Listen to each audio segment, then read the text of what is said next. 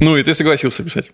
Нет, конечно, потому что нужно подаваться летом. Короче говоря, через два месяца нужно сдать полный метр. А если мы возьмем хотя бы по три дня начитать, то значит три драфта эпизодники, три драфта диалоги, три драфта синопсис. Итого 27 дней только читать. А остается месяц и три дня. Мне кажется, это сложно. Очень легко раскладывается. Смотри, месяц это 30 дней, плюс 3 дня, 33 дня, 11 дней, все. Прекрасно. А тут еще майские. 100... Впереди. Вот этого я не учел.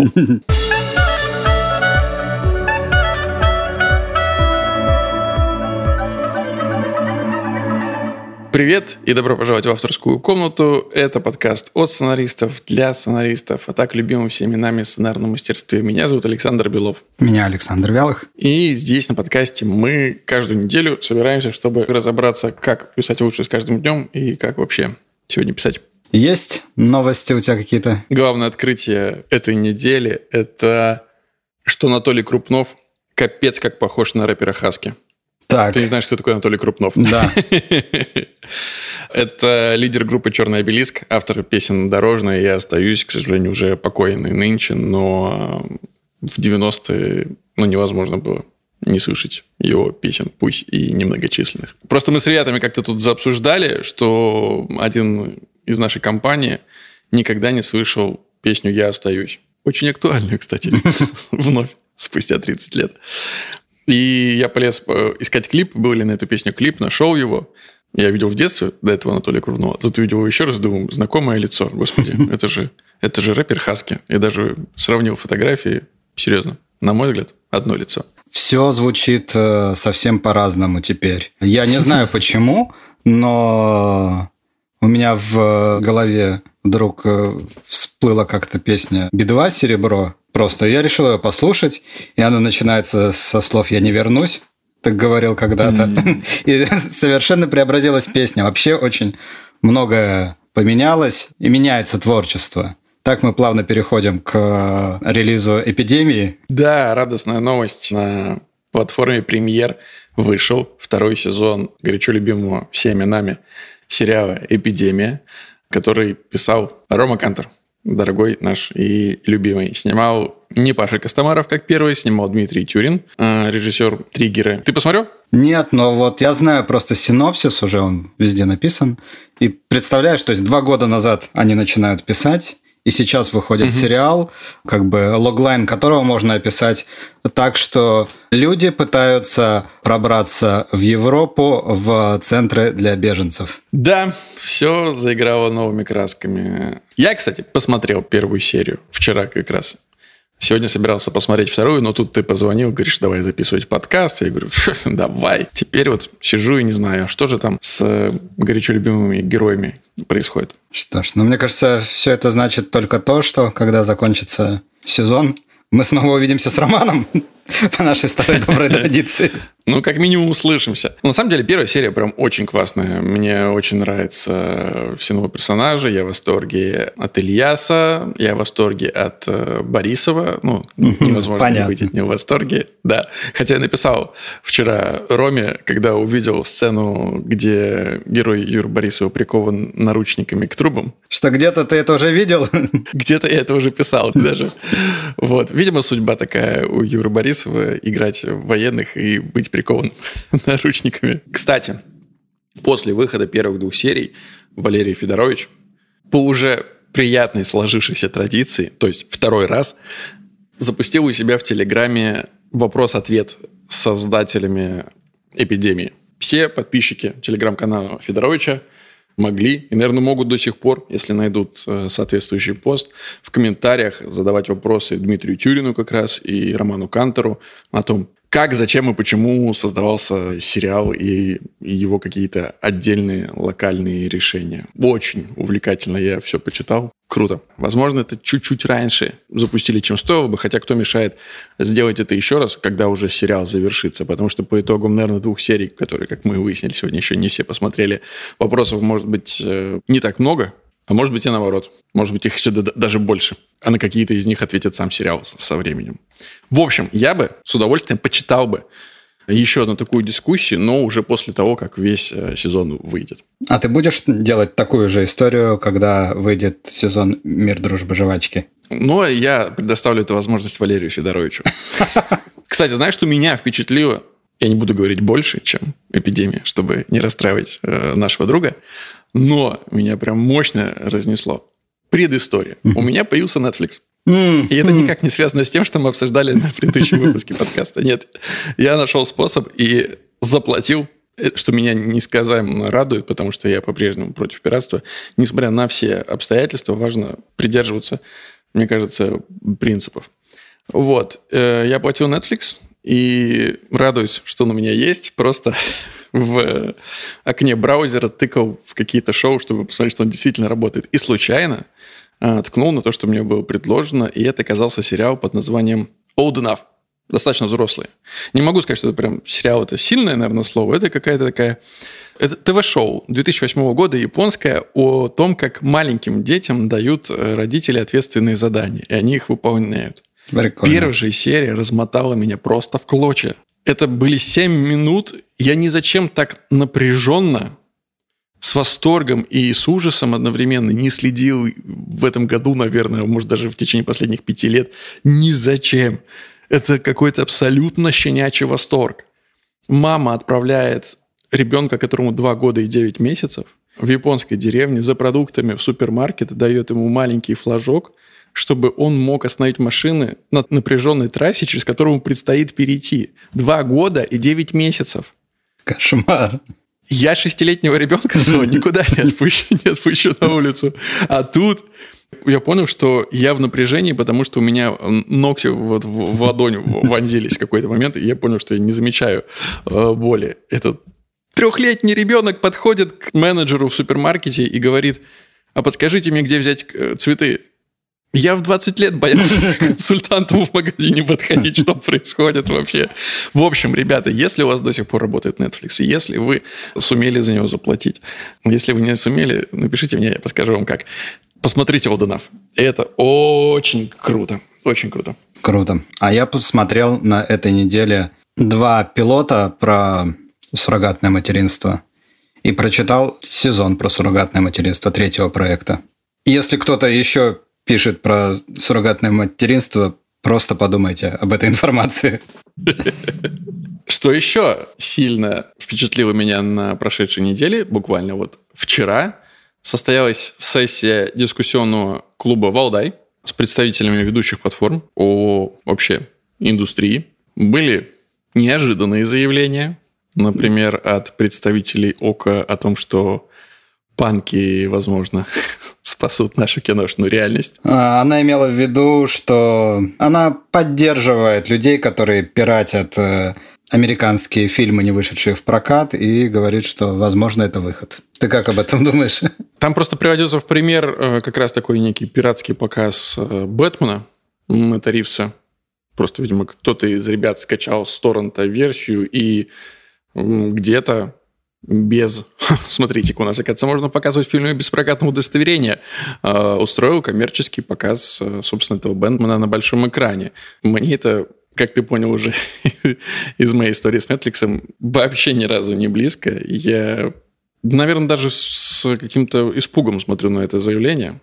И мне хотелось бы понять, можно ли так поступать с проектами платформы ОКО? Не знаю, кто будет пиратить сезон Чикатило, Но если кто-то планирует, возможно, возможно, возможно, мы неправильно интерпретировали слова э, представителя платформы ОКО, возможно, у вас есть разрешение на это от представителя платформы ОКО, но вам следует у них это уточнить. Если вы панк, то... То можете не уточнять. Нет, слушай, э, там, конечно, были и вполне интересные здравые заявления, но почему-то фокусируешься все равно на чем-то, что тебя поразило. И второй момент, который возможно, мне бы хотелось обсудить подробней, не в рамках сегодняшнего подкаста, но... В рамках отдельного? Да, в общем, Александр Акопов, наш прекрасный продюсер и руководитель Амедии, заявил, нужна прямая цитата, что в России кинокритика отсутствует. Вот что он сказал. Людей, которые могут с профессиональной, индустриальной точки зрения обсудить фильм, у нас нет. К сожалению, наша индустрия не может прижать их, кинокритиков, к ногтю и объяснить, как надо смотреть кино.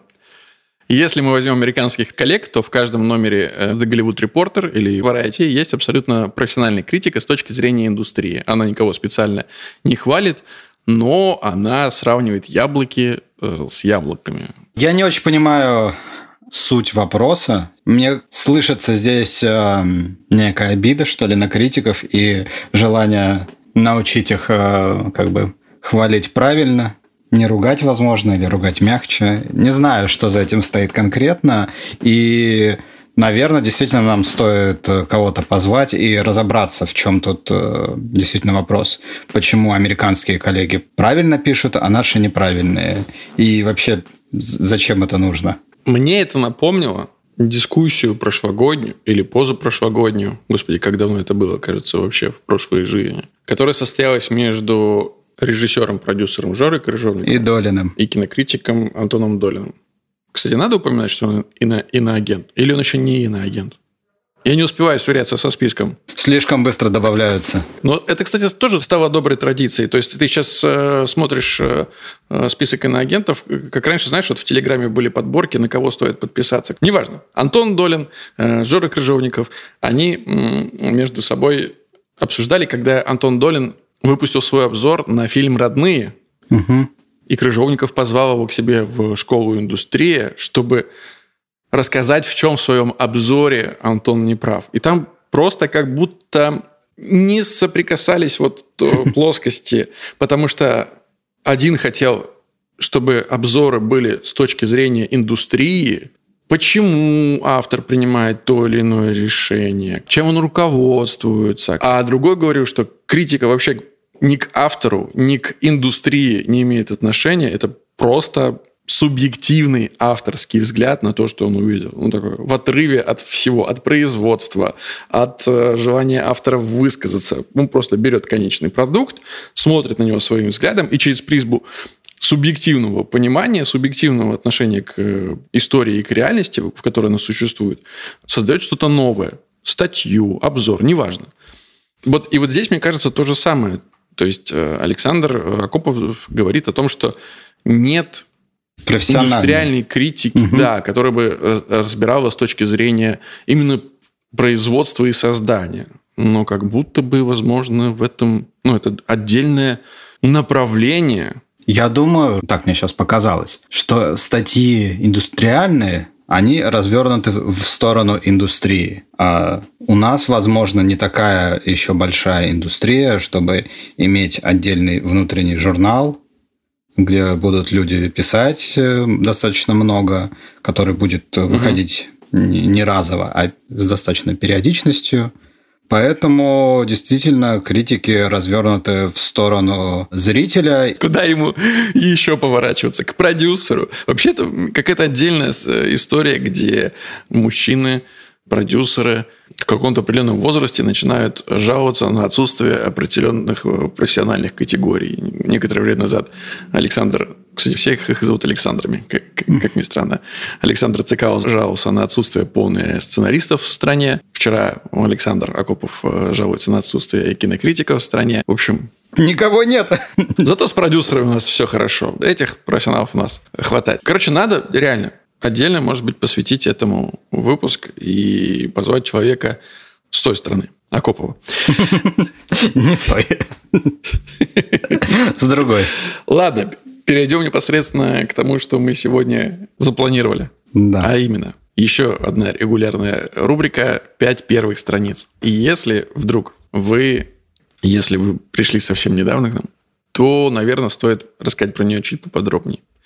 А именно, любой из наших слушателей может присылать нам, неважно куда, на почту, в личные сообщения, но лучше всего сообщения в группе ВКонтакте, так просто они будут упорядоченными и точно не потеряются. Первые пять страниц своего сценария. Это может быть одна сцена, несколько сцен, неважно.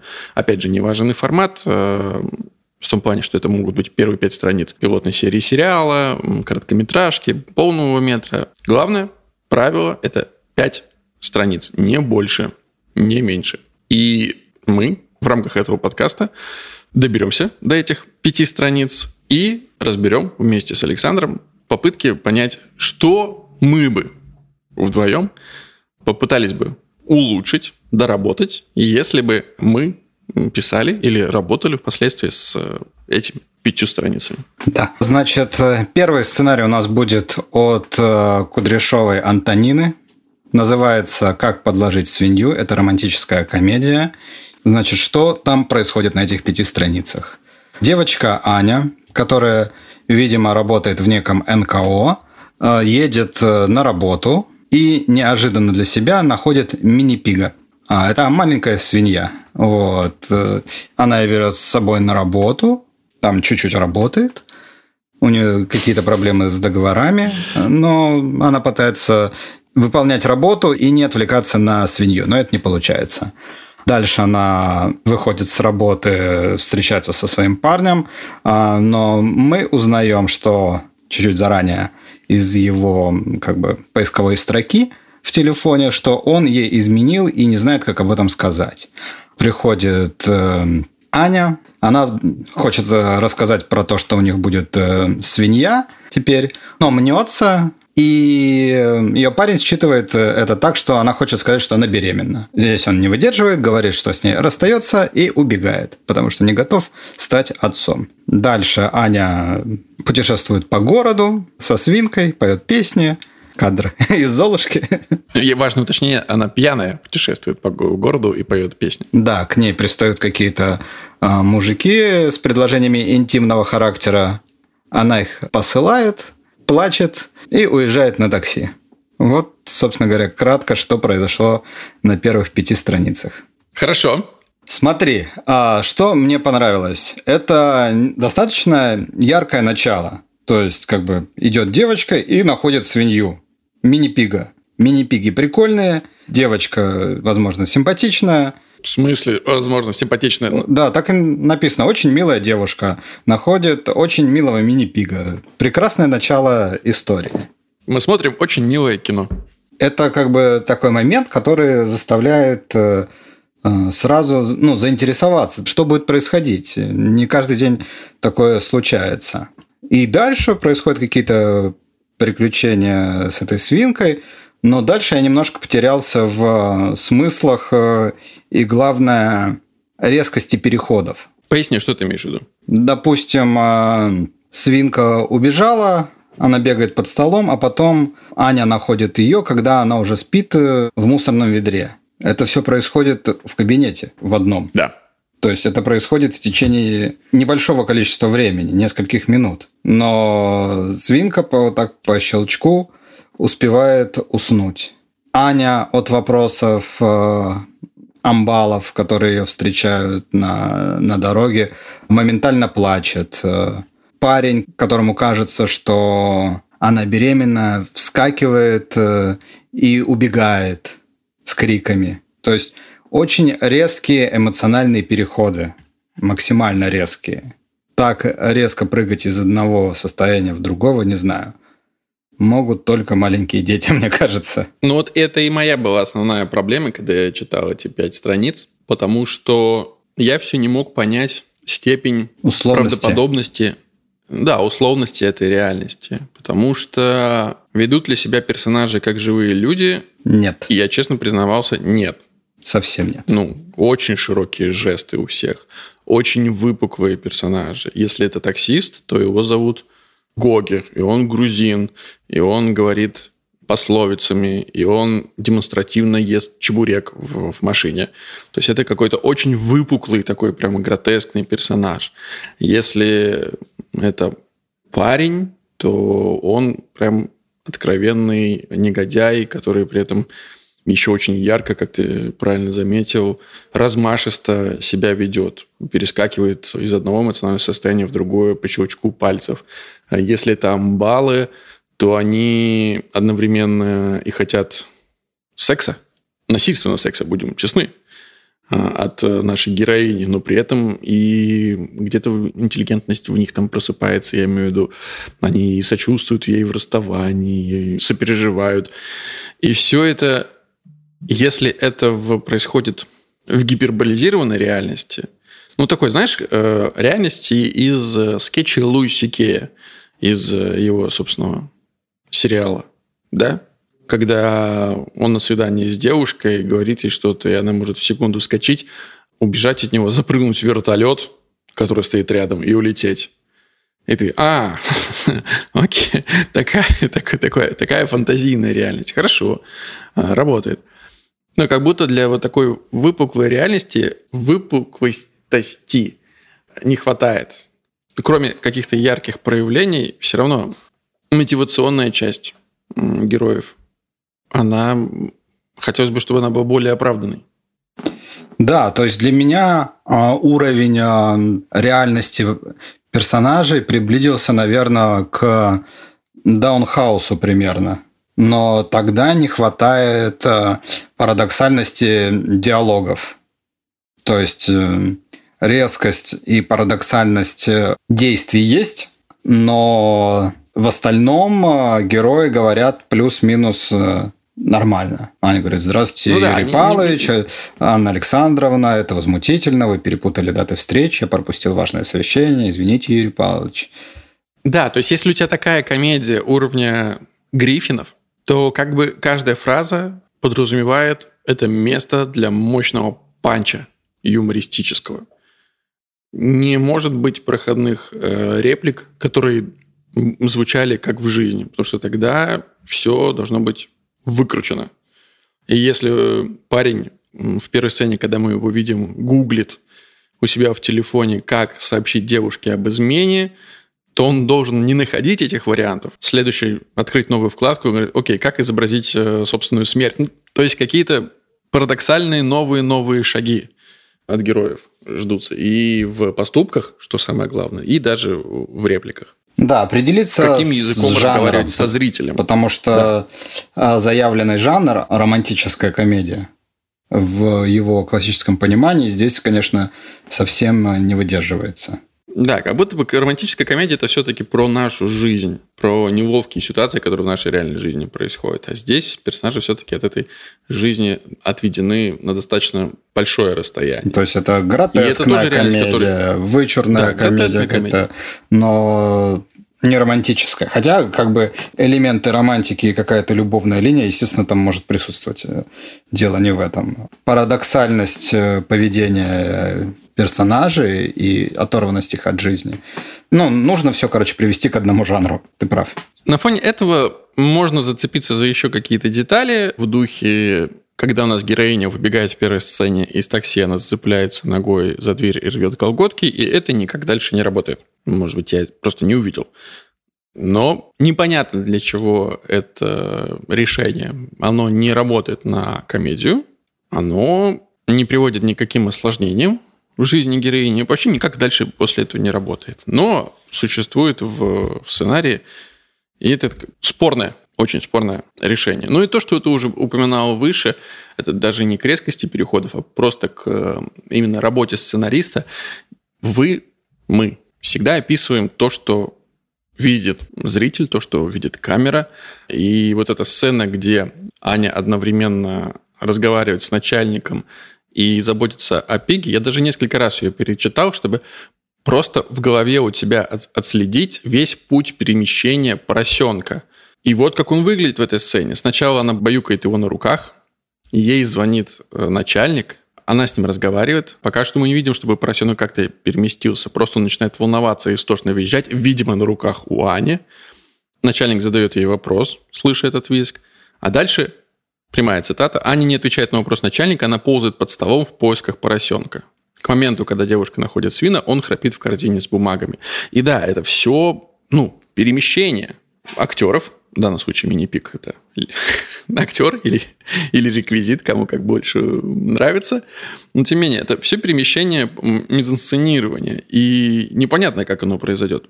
Такое ощущение, как будто такие ситуации происходят, когда сценарист ленится склеить происходящее в собственной голове и оставляет эту работу тем, кто будет решать задачу по съемкам дальше. Это не хороший вариант решения совсем. Потому что здесь возникает огромное количество вопросов. Такая же абсолютно деталь, э, табличка с животными вход э, воспрещен на входе в здание.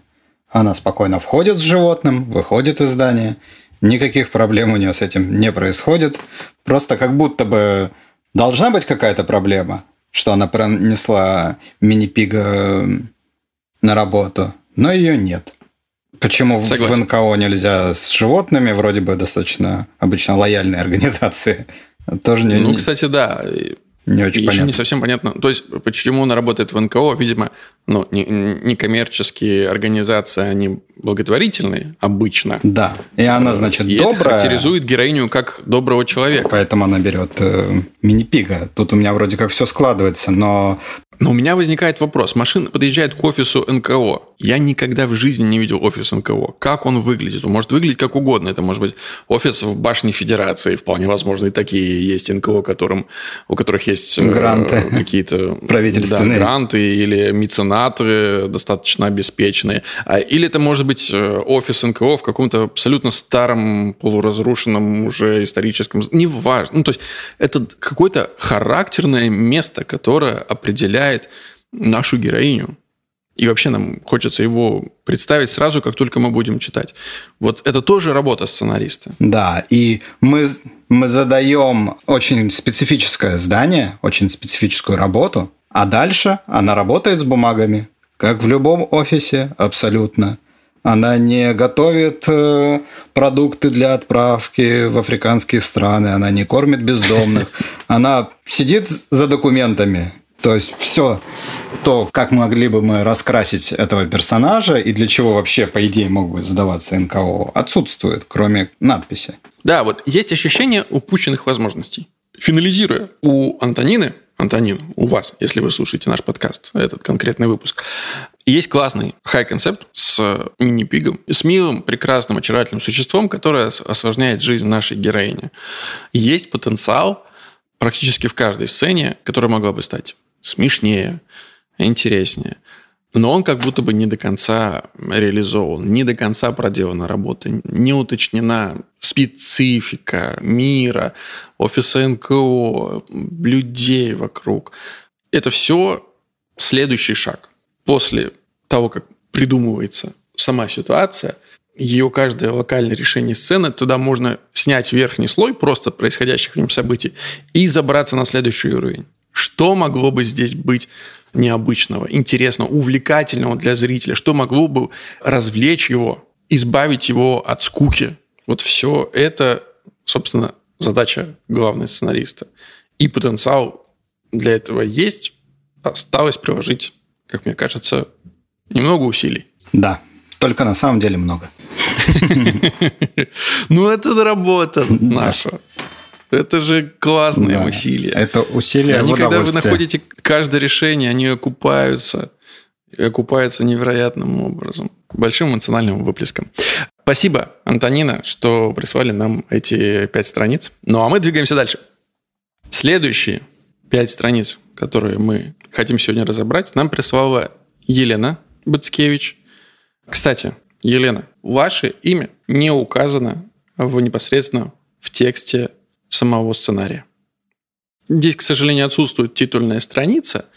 А, я понимаю, что это, возможно, было сделано для того, чтобы побольше страниц попало в непосредственно разбор, но мы же, естественно, понимаем, что титульная страница со страницу не считается. Поэтому важно и название, и страница, и самое главное, ваше имя и контакты. Это все работает на то, чтобы люди, которые даже в рамках этого подкаста прочтут эти пять страниц, если они заинтересуются, они могли найти вас, выйти с вами на контакт, и как будто бы это шанс для того, чтобы вся эта история случилась. Возможно, она случится и так, но случилось бы раньше или случилось бы... Как будто бы у нее было бы еще несколько попыток для того, чтобы появиться на свет. Вот. Но тем не менее. Елена Бацкевич, э, первые пять страниц. История называется «Непринятая». И что на этих пяти страницах происходит? Во-первых, мы узнаем, что фильм основан на реальных событиях, и мы сразу оказываемся в ритуальном салоне, где наши герои Софья и Дмитрий сидят и, собственно, из каталога выбирают гроб. Наконец они определяются с гробом. Теперь консультант просит решить вопрос с памятником. И Софья протягивает фотографию для памятника, для фото, на котором изображена годовалая девочка в милом розовом платье. Первый поворот. Да. консультант просит указать дату смерти, а София сообщает, что а, они пока еще ее не знают. Второй. Мощная поворот. сцена, согласись. Еще как! Я давно так, таких эмоций не испытывал от чтения. И дальше, в следующей сцене, по моим ощущениям, это флэшбэк, но, тем не менее, это тоже здесь не указано. Софья лежит на кушетке в кабинете врача, в кабинете УЗИ, и врач э, обследует, собственно, плод. Говорит, что, возможно, похоже, что это девочка, но нужен полный покой, поменьше телодвижений, лучше бы лечь на госпитализацию. Соглашается врач, тем не менее, отпустить ее домой с обещанием никаких физических нагрузок и спокойствия. Мы переносимся в квартиру Дмитрия и Софии на кухню, где Дмитрий после тяжелого трудового дня возвращается домой, где Софья уже приготовила ужин, красивая современная квартира, модерн. И за ужином герои обсуждают визит к доктору. А Дмитрий недоволен тем, что это, возможно, будет девочка. Он уверен, что у него будет мужик, как он говорит, и ничто не заставит его сомневаться. Да и на новость о том, что Софии нужно лечь в клинику, Дмитрий тоже реагирует, скажем так, не с радостью. Зачем? Да и вообще, было бы неплохо, намекает Дмитрий, для того, чтобы нам заняться сексом. Хотя Софья только что сообщала ему, что физической активности ей врач противопоказал. Дмитрий меняется в лице, встает из-за стола, и на вопрос Софьи, что он ничего не съел, отвечает, что я поужинал в ресторане. И на этом первые пять страниц заканчиваются. Ну, во-первых, первая сцена – это какой-то отрыв башки. Мощное начало, резкое, сразу берет за горло читателя. Да, во-первых, во-первых, вот характерное описание э, кабинета ритуальных услуг. То есть прямо здесь видно, что это не просто кабинет ритуальных услуг, а как он выглядит, как он обставлен, даже вплоть до обивки гробов, да, где рассказывается, что вот дешевые такие, а дорогие такие. Это все работает на погружение меня как читателя в мир, в котором мы находимся. И работает классно.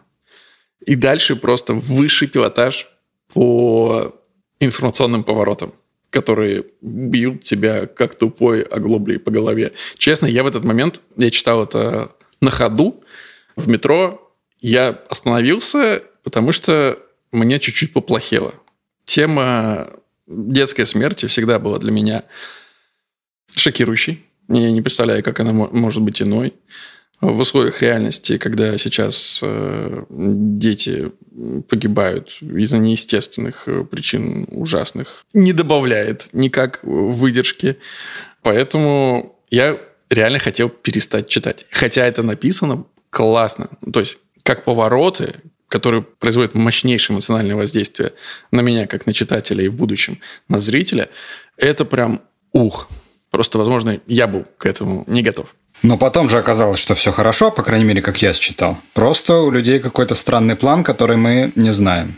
Мне понравилось дальше читать чуть меньше. Ну, просто, конечно, после такого эмоционального пика тебе просто дали выдохнуть, мне кажется, на следующий. Но действительно, что что-то происходит на следующих страницах, но этот э, вопрос, он, может быть, и не должен сниматься – ну, хотелось бы, да? То есть основное угу. ощущение от того, что ты сейчас испытал э, сильный эмоциональный шок, и автор как бы дальше ничего с ним не делает. Он тебя как бы оставляет э, с этим э, состоянием и начинает рассказывать как бы другую историю. Понятно, что она как-то вроде бы связана, дети, врач, УЗИ, та же пара, но как сочленить эти два увиденных кусочка ты не понимаешь. И это не очень приятное ощущение, которое ты испытываешь на протяжении дальнейших страниц. Да, но у меня вот как раз э, сбило с толку отсутствие хронологической последовательности непосредственно в сценарии. Ну, то есть, как я понял, из-за фотографии девочки в первой сцене, что это некий тизер. То есть, последующие сцены – это на самом деле события хронологические, которые предшествовали первой э, сцене. Но на это в самом сценарии нет никакого указания. И это сбивает с толку. Это не прием уже, это усложнение для читателя, который должен у себя в голове все это как-то поженить. Если бы там не было фотографии именно девочки, я бы так и думал бы, что происходит. Они сначала в ритуальных, а потом они на. То есть прям м-м, вот такое. Сложно. Всегда можно указать. Флэшбэк или за несколько лет до. Ну, то есть какие-то... Пускай они даже не будут для зрителя. Окей, если вы хотите зрителя там позбивать с толку, читателя не надо сбивать. Ему все равно должно быть понятно, иначе он может просто остановиться. Это слишком трудное чтение для него. Но и события, которые в следующих двух сценах э, происходят, то есть главное, что происходит в сцене с доктором, в кабинете УЗИ, это то, что он ей сообщает о необходимости беречь себя, иначе плод может пострадать. Что она сама потом повторяет в следующей сцене. То есть убери э, сцену с доктором, ничего не изменится совсем. И самое главное, я не понимаю, какие предпосылки. Там на самом деле сильный есть маркер, да, доктор меняется в лице. По-моему, там так написано. Да. Или... София переводит взгляд на, э, с экрана монитора на доктора и, а, и меняется в лице. Нет, она меняется в лице. Она меняется в лице. Ну, то есть что-то такое она на лице доктора увидела, что ее очень сильно впечатлило. Что там такое могло быть? Возможно, у нее неожиданно образовался третий глаз. Я не знаю. Ну, то есть, что способно там... Да, то есть мы видим, она говорит, э, София, итак, э, доктор, ну скажите, кто там, э, пока сложно определить, но похоже на девочку. Девочка, София переводит свой взгляд с экрана монитора на доктора и меняется в лице. То есть она начала переживать, что девочка. Она знает, что муж хочет мальчика. Опять же. А, вот теперь, да. Ну, опять последовательность. То есть, как будто бы она сначала должна была поменять. Реакция на... Потому что когда ты сначала переводишь взгляд, а потом меняешься в лице, если вы так описываете, то получается, что смена ее состояния Связана из-за того, что она увидела на лице, взгляда. на лице доктора. Да. да, а если он сказал, и здесь для нее произошла информация, которая поменяла эмоциональное состояние, то она должна быть резкая. Ну, то есть он сказал, девочка, она меняется в лице и переводит взгляд на доктора. Это мелочь, казалось бы. Но это мелочи, которые сбивают э, читателя и отвлекают, э, собственно, от э, событийного ряда, то есть вводят его в заблуждение. Опять же, вот. тут э, два очень расплывчатых действия на самом деле. Действия нужны для того, чтобы показывать эмоцию. Соответственно, чаще всего в кинотексте должна быть какая-то эмоция, если у вас не экшен. Здесь она меняется в лице. Мы просто догадываемся, с чего на чего. Неплохо бы написать просто эмоцию, какая у нее появляется на лице. И, соответственно, она переводит взгляд на доктора и что? Задача актерская посмотреть сначала на монитор, потом на доктора. Зачем она смотрит на доктора? Она с мольбой смотрит э, Э, чтобы он поменял свою точку зрения да, вопросительно. Может, ошиблись. Да. Какое-то ее внутреннее состояние, чтобы мы поняли, что ее, какая у нее цель, какое у нее желание, что на самом деле ее волнует. Она удивленно смотрит и говорит, вы же обещали, не знаю. Да, если бы она бы хотя бы была, понятно, удивлена, растеряна, напугана, это все лучше, чем меняется в лице меняется в лице, это очень неопределенно. Хотя я помню, что я тоже сам страдал именно этим приемом. Герой, персонаж меняется в лице. Но я понимаю, что это, опять же, сценарная лень. Он как-то отреагировал, но как? Не хочу искать слово, поеду дальше. Да, пойду дальше. Вот не, не надо так, не надо гораздо лучше, если вы чуть-чуть еще докрутите и сами поймете, что с вашим персонажем происходит. Ну и в, в сцене с Дмитрием чуть-чуть вот есть ощущение, что, ну, по крайней мере, для меня, он выкрученно отрицательный персонаж. Вот прям слишком явно мне говорят, что он bad guy. При том, что, смотри, в первой сцене, где он существует, он просто сидит всю сцену сидит, сидит, сидит, сидит, а в конце, значит, э, увидев э, суровый взгляд Дмитрия, консультант э, отказывается, чтобы продолжать разговор. То есть он сидит-сидит, а в конце сурово смотрит. Это все актерские задачи человека на эту сцену. Это не очень правильно. Ну, иногда бывает и так. Ну, мне бы хотелось, вот что мне не хватило в третьей сцене. Мне бы хотелось увидеть, за что Софья его полюбила. Потому что когда-то она явно его, даже если у них сейчас в отношениях не все хорошо, когда-то она явно его полюбила. И, возможно, любит до сих пор. Но я не готов это сделать. Я не понимаю вообще, почему они вместе, когда вот вижу, читаю эту сцену, ниже ни одной причины им быть вместе. Это очевидное решение. И в этот момент Софья кажется мне глупым человеком, глупым, слабым, неинтересным персонажем, который не видит того, что очевидно даже самому недалекому зрителю, если такие есть. Это плохой парень, беги от него. Если ты не бежишь, ты не в порядке. Может быть, то количество твистов, два, мощнейших, в которые были в первой сцене, их здесь как будто бы не хватает. То есть, если бы он из классного парня, который классно бы возвращался домой и производил бы, ну, реальное впечатление, что это важный человек для Софии, ценный партнер, возлюбленный муж, и затем бы менялся, когда узнавал, что ребенок, возможно, не такой, каким бы он хотел его видеть, ну, это был бы поворот. Сейчас этого поворота нет. Просто человек просто приходит, просто сразу начинает вести себя отрицательно, и заканчивает со сцены тем, что он ведет себя отрицательно. А еще как вариант, он же есть в первой сцене. И если бы он ее там защитил, понятно, что она пришла с очень странной идеей.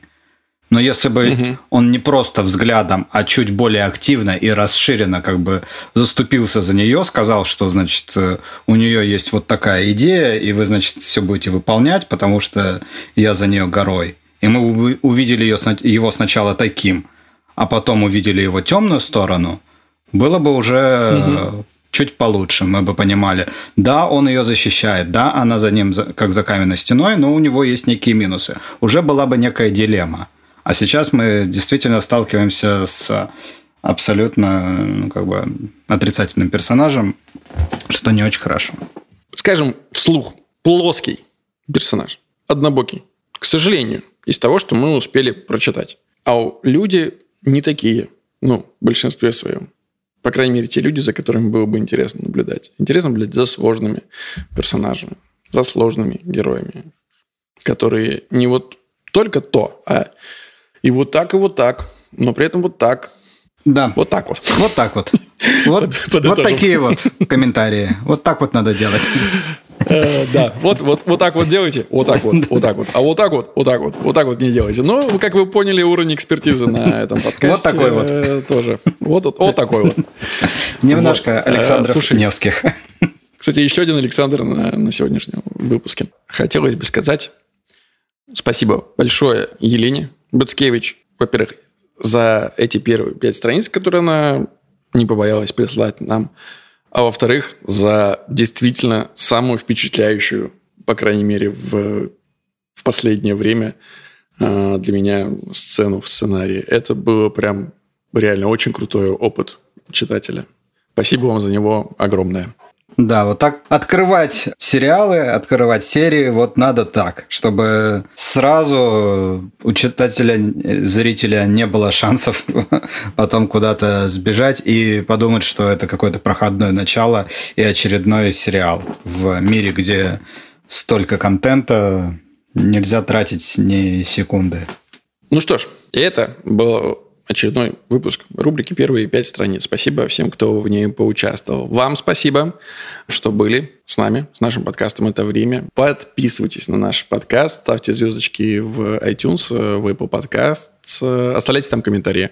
Нам очень приятно их читать. В Яндекс Музыке ставьте сердечки. Это очень трогательно. Также Телеграм, канал у нас есть. Там тоже можно писать, слушать с недавних пор. Мы все тоже читаем, отвечаем. Мы всегда на связи, мы максимально коммуникабельны. Да, вкладывайтесь э, в акции нашего подкаста. В отличие от акций Netflix, они не падают. Э, возможно, пока не поднимаются. Их надо еще нарисовать. Самое главное, Возвращайтесь через неделю за новым выпуском подкаста «Авторская комната». Там будет Саша, там буду я. Может, еще кого-нибудь позовем. Приходите. А пока что, пока. Пока. I don't see her each day. I miss her. Gee, what a thrill each time I kiss her. Believe me, I've got a case on Nancy with a laughing face. I don't see her each day. I miss her. Gee, what a thrill each time I kiss her.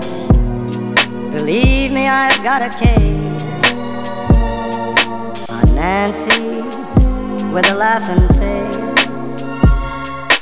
I don't see her each day. I miss her. Gee, what a thrill each time I kiss her. Believe me, I've got a case Nancy with a laughing face.